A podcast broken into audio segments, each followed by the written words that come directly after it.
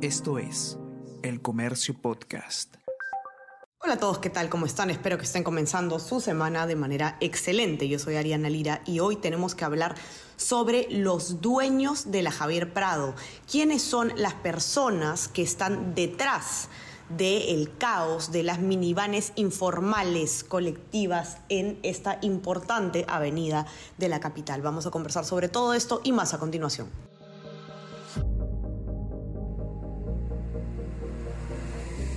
Tenemos que hablar con Ariana Lira.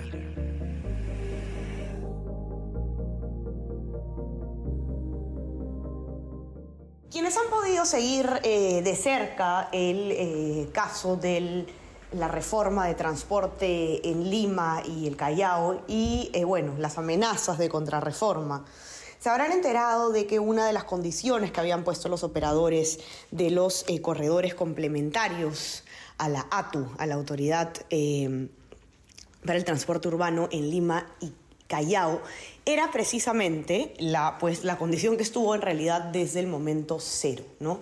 que eh, se retiren a los colectivos informales que operan en las rutas donde, en teoría, según la norma, según los contratos, debería operar exclusivamente este tipo de vehículos, los corredores complementarios. Eh, a pesar de esta obligación contractual, además que tienen las autoridades, como decíamos, esto nunca ocurrió. Los eh, taxis colectivos, como sabemos, todos los limeños se mantuvieron en esas vías y eh, pues hace poco se llegó a un acuerdo entre los operadores de los corredores complementarios y la ATU para que se pueda seguir brindándose este servicio con la condición de que efectivamente se realice una fiscalización de los colectivos y se les pueda retirar para evitar esta competencia desleal. Este fue el acuerdo al que se llegó el pasado 29 de junio. ¿Qué está pasando, sin embargo, al día de hoy? Eh, para esto, para responder esta pregunta, un equipo de la campaña No te pases del comercio ha analizado eh, placa por placa un total de 230 minivanes que recorren la Javier Prado haciendo justamente ese transporte informal, ese servicio informal. Eh, y lo que han encontrado eh, a grandes rasgos es que eh, por cada 100 taxis colectivos se registra en promedio un millón de soles en papeletas sin pagar. Además, este equipo lo que ha podido verificar es quiénes son las personas que están detrás de este servicio, cuáles son, quiénes son los dueños de estas unidades. Para eso se ha hecho un minucioso trabajo que vamos a comentar a continuación. ¿Qué es lo que ha hecho la campaña No te pases eh, del comercio exactamente? En el último mes ha eh, tomado apunte de 230 eh, minivanes, que son justamente estos carros que tienen una capacidad aproximadamente de, de 10 a 14 asientos. Eh, y que recorren la Javier Prado distintas horas del día.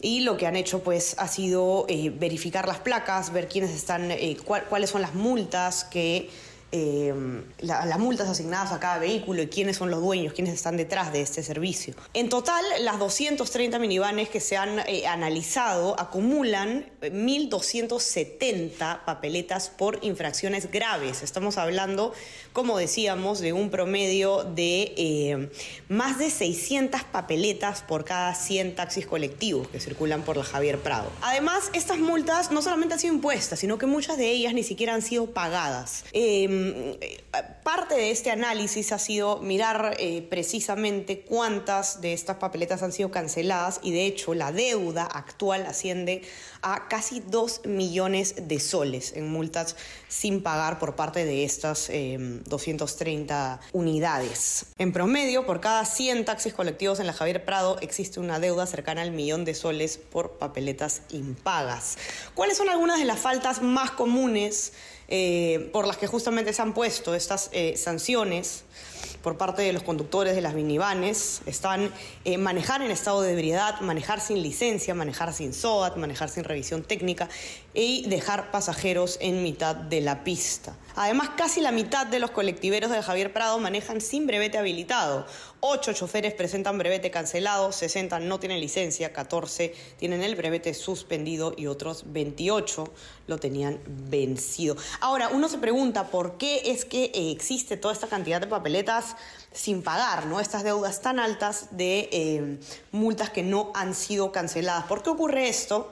Bueno, hay, la explicación es larga, en resumen, podríamos decirlo, como bien lo han explicado los expertos que ha conversado con Hernán, Medrano para este informe, es que básicamente el proceso para hacer efectivos estos cobros eh, son realmente engorrosos. se trata de un proceso administrativo eh, sancionador sumamente largo, donde primero se tiene que identificar al propietario del vehículo, luego se eh, verifican las infracciones, se buscan los descargos del de, imputado, etcétera. Todo esto es eh, un proceso sumamente largo y luego de que la, sanción ha sido ya firme, digamos, ya se confirma, recién comienza un procedimiento ejecutivo coactivo que también es un proceso sumamente engorroso y para el cual además, y sobre esto se ha escrito bastante en el comercio, en la campaña No te pases, existen abogados ya especializados en eh, hacer que estas multas prácticamente se vuelvan, eh, duerman el sueño de los justos, se queden impagas, eh, vamos a decir, casi que de manera infinita. Ahora, ¿cuál es el otro descubrimiento interesante que, que comentábamos al comienzo de este episodio? ¿no? Es quiénes son las personas que están detrás de este servicio. lo que ha arrojado esta investigación es que de las 230 30 placas de las minivanes que se han analizado, existe un grupo de nueve personas que manejan casi un centenar de taxis colectivos a su nombre. De estas casi 100 unidades, eh, se registra una deuda por más de 400 mil soles en eh, papeletas impuestas. ¿Quiénes son estas personas dueñas de la mayor cantidad de minivanes eh, colectivas en la Javier Prado? Eh, Rosalía Yolanda Valverde Toro es una mujer eh, que eh, presenta residencia en Ayacucho y tiene a su nombre 24 minivanes que recorren a diario. la Javier Prado. Por otro lado está Janet Castillo González, que tiene 15 vehículos, y Miguel Ángel Guaroto Amaringo, con 14 colectivos. solo entre ellos hay 53 vehículos que tienen una deuda de más de 200 mil soles en papeletas. ¿Cómo eliminamos finalmente el problema de los colectivos? La gran pregunta que se ha buscado responder desde todas las trincheras posibles, sobre todo desde la campaña de No te pases del comercio, una pregunta que lamentablemente no podemos responder eh, en este momento de manera satisfactoria. Eh, aunque quisiéramos, pero lo que apuntan o el consenso al que van los expertos es una falta, primero que nada, una falta de fiscalización efectiva de eh, estos vehículos informales. Acá no hay que inventar la pólvora, esto ya está en la norma y esto ya está en el contrato. No hay que hacer ningún cambio legal, no hay que hacer, no hay que tener ninguna novedad. Simplemente las autoridades tienen que poder retirar a estas personas, fiscalizar de manera efectiva estos colectivos e impedir que, eh, que transiten, algo que no se está haciendo. Otras, eh, otros otros requerimientos, otros problemas que facilitan esta está eh, eh, el aumento de este servicio informal es eh, la falta de frecuencia entre los buses formales. Eso se lo se lo comentaba uno de los especialistas entrevistados a Hernán Medrano, ¿no? ¿Qué pasa en, otros, en otras ciudades, en otras capitales importantes? Por ejemplo, el ciudadano sabe más o menos la frecuencia entre bus y bus, ¿no? Sabe cuándo esperar el siguiente bus. Como no tenemos eso, en, nuestro caótico sistema de transporte en Lima, lo que termina ocurriendo es que los transeúntes ven más, eh, más práctico eh, pues eh, simplemente subirse a uno de estos colectivos que le brindan el servicio de manera casi ininterrumpida. Bastantes otros motivos.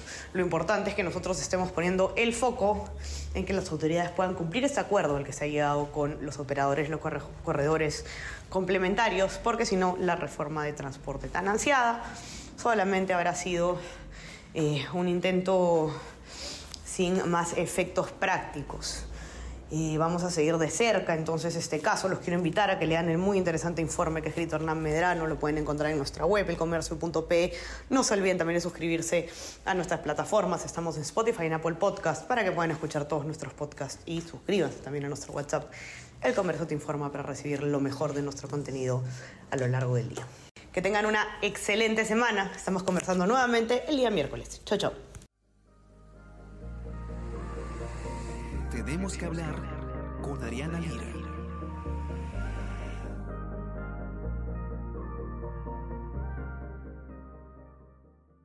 Esto es El Comercio Podcast.